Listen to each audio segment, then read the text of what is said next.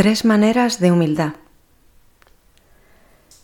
La meditación de dos banderas y la consideración de las tres maneras de humildad son como altos en el camino para sacar alguna conclusión fundamental de la contemplación de los misterios de la vida de Cristo, a la que se dedica la segunda semana de los ejercicios.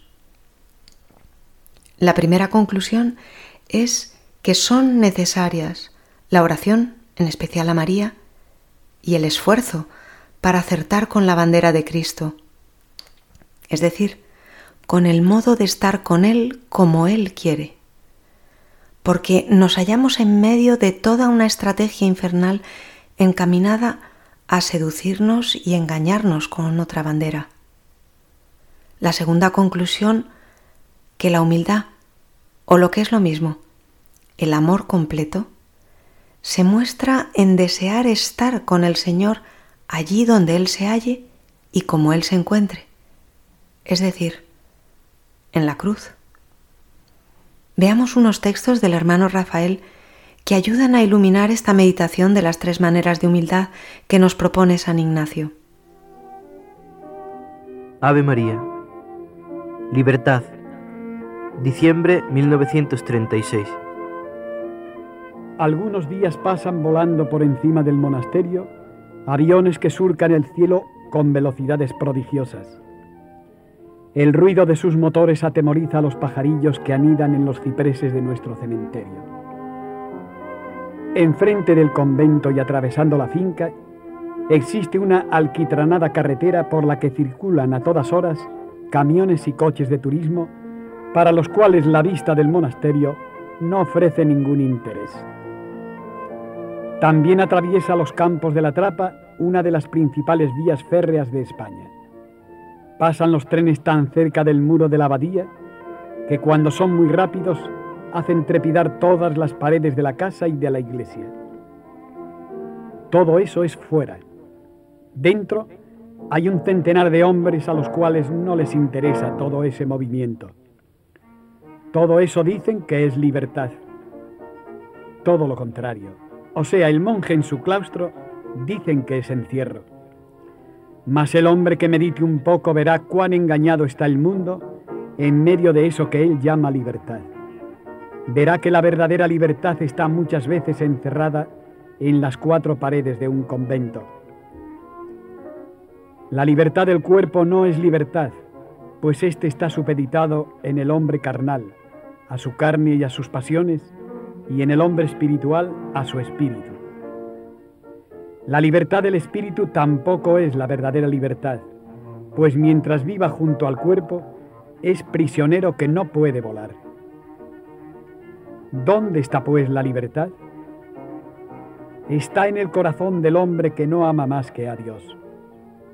Está en el hombre cuya alma ni está apegada al espíritu ni a la materia, sino solo a Dios está en esa alma que no se supedita al yo egoísta, en esa alma que vuela por encima de sus propios pensamientos, de sus propios sentimientos, de su propio sufrir y gozar. La libertad está en esa alma cuya única razón de existir es Dios, cuya vida es Dios y nada más que Dios.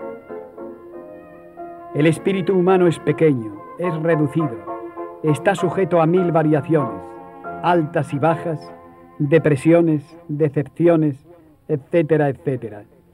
Y el cuerpo con tanta flaqueza.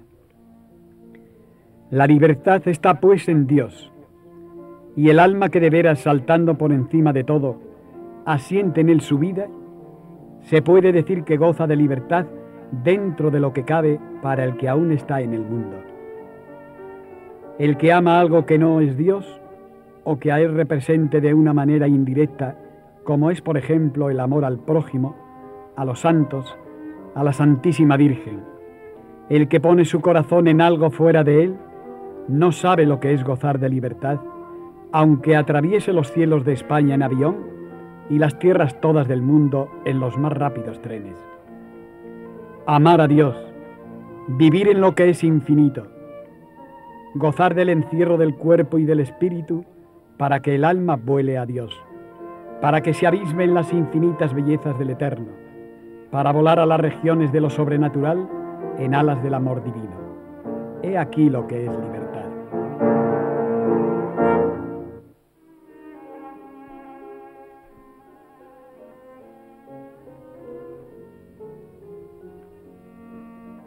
Sin embargo, no nos engañemos.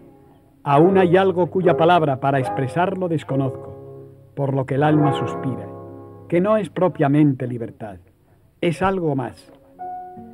Consolémonos los que aún andamos sobre la tierra, consolémonos en la esperanza, animémonos al saber que es Dios quien nos espera y que la llegada será pronto. Esta noche, prisionero en las sillas del coro, un hombre le pedía a Dios la libertad. Un hombre con ansias de libertad, no para ir por el mundo, pues ni este ni todos los mundos creados le bastan. Con ansias de libertad para que, libre del cuerpo y de la carne, pueda volar al corazón de Dios. Allá, acurrucado en la oscuridad de la iglesia, miraba al sagrario donde está la resurrección y la vida. El Señor le hizo ver que la libertad la tenía a su alcance que la libertad en la tierra es el corazón unido a Él y que el alma libre de todo y puesta en Dios, ¿qué más quiere? Mas el hombre seguía arrodillado a los pies de Jesús, amando la voluntad del Eterno, gozando en la libertad de su corazón para amar a Dios y sin embargo pidiéndole esa otra libertad fuera del mundo por la cual suspira a todas las horas del día. Mientras tanto, por encima del monasterio y atravesando sus fincas, corren y vuelan los hombres, que dicen gozan de libertad, infelices y engañados. Yo también alguna vez allá en el mundo corría por las carreteras de España, ilusionado de poner el marcador del automóvil a 90 kilómetros por hora. ¡Qué estupidez! Cuando me di cuenta de que el horizonte se me acababa, sufrí la decepción del que goza la libertad en la tierra pues la tierra es pequeña y además se acaba con rapidez. Horizontes pequeños y limitados rodean al hombre, y para el que tiene un alma sedienta de horizontes infinitos, los de la tierra no le bastan, le ahogan.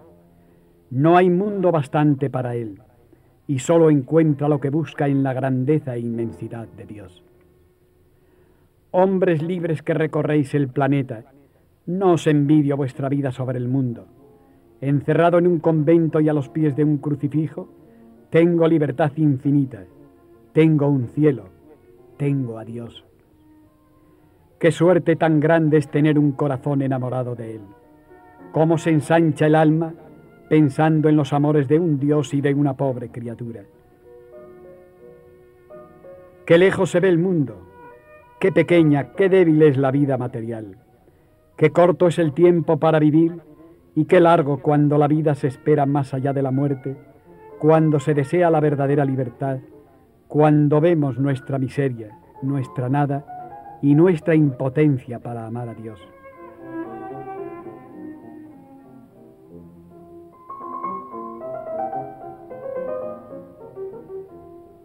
Pobre hermano Rafael, Dios te ha herido y no te acaba de matar. Sigue esperando Sigue esperando con esa dulce serenidad que da la esperanza cierta. Sigue quieto, clavado, prisionero de tu Dios a los pies de su sagrario. Escucha el lejano alboroto que hacen los hombres al gozar breves días su libertad por el mundo. Escucha de lejos sus voces, sus risas, sus llantos, sus guerras. Escucha y medita un momento. Medita en un Dios infinito, en el Dios que hizo la tierra y los hombres, el dueño absoluto de cielos y tierras, ríos y mares, el que en un instante, con solo quererlo, con solo pensarlo, creó de la nada todo cuanto existe. Medita un momento en la vida de Cristo y verás que en ella no hay libertades, ni ruido ni voces. Verás al Hijo de Dios sometido al hombre. Verás a Jesús obediente, sumiso y que con serena paz solo tiene por ley de su vida cumplir la voluntad de su Padre. Y por último, contempla a Cristo clavado en la cruz. ¿A qué hablar de libertades?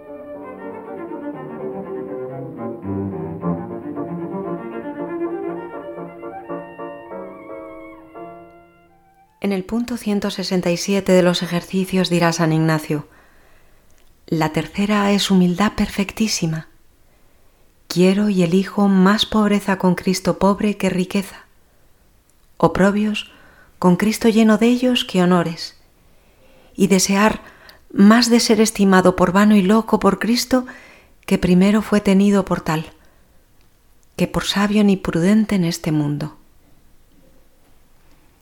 de la carta a su tío Leopoldo desde Villasandino el 25 de septiembre de 1937. Qué grande es la alegría de vivir cuando se tiene a Dios y solo a Dios. Qué pequeños resultan los problemas que la vida nos presenta, problemas cuya solución está en solo Dios. No, no me digas lo que dicen los cuerdos del siglo, tú ya sabes lo que dicen, ¿Para qué te lo voy a repetir? ¿No hemos quedado en que queremos volvernos locos? Pues locos seamos, aunque el mundo nos tome por necios e insensatos. ¿Qué más da? Dios lo ve todo, y más necedad e insensatez hay en un cuerdo del siglo que en millón de almas atacadas en la locura de Cristo.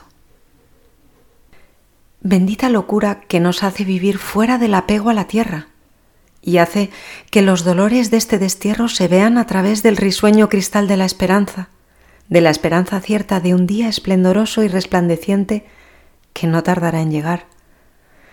Bendita locura de Cristo, que nos hace ver lo vano y pequeño de nuestro sufrimiento y convierte las lágrimas amargas en canto dulcísimo y las penas y sinsabores de la vida en suaves cadenas que nos unen a Jesús. Qué intimidad tan grande la de Jesús con los que lloran. Benditas lágrimas, penas y enfermedades que son nuestro tesoro, lo único que poseemos, que nos hace acercarnos a Jesús, ya que el poco amor que poseemos hacia Él es tan flojo y débil que solo no basta. Qué alegría tan grande es verse querido de Dios, contarse en el número de sus amigos, seguirle paso a paso en Jerusalén, con los ojos fijos en su divino rostro, y bendiciendo incluso nuestras propias miserias, que fueron la causa de que Jesús buscase nuestras miradas, para así llegarnos al corazón y curarnos, perdonarnos y amarnos hasta morir en cruz. Esa es la locura de Cristo. Los ojos fijos en Jesús ni aun de comer se acuerdan, ni temen los fríos, ni la pobreza humilde, ni el amor a sus padres y hermanos detienen a los amadores de Jesús.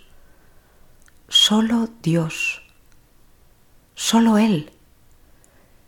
Este es el único pensamiento que les domina, milagro que hace la locura de amor.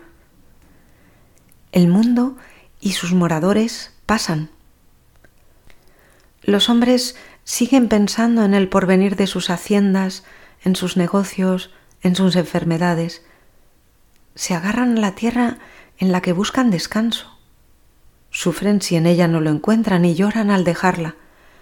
Esos sí que están locos. Aunque el mundo entienda por locura amar la pobreza y el desprecio, la enfermedad y la cruz. ¿Cómo ha de entender el mundo tan prudente, tan sensato, tan puesto en razón tamaño desvarío. No trato de discutir con él. Es inútil e innecesario. Muchas veces, allá en una trapa, un pobre fraile lloraba ante una cruz. El mundo le decía, Eres un necio, llorar por gusto es locura. Tu vida se esfuma inútil en el silencio y en la penitencia. ¿Por qué amar la cruz cuando la vida es tan bella y la libertad es risueña y no es sombría? Pero el trapense lloraba, lloraba y sus lágrimas eran unos quejidos tan dulces a su corazón, y con tanto amor los ponía a los pies de la Virgen, que ni una sola de sus lágrimas la hubiera cambiado por todo el oro del mundo. Aquel trapense lloraba, mas lloraba de alegría. ¿Qué sabe el mundo de amor?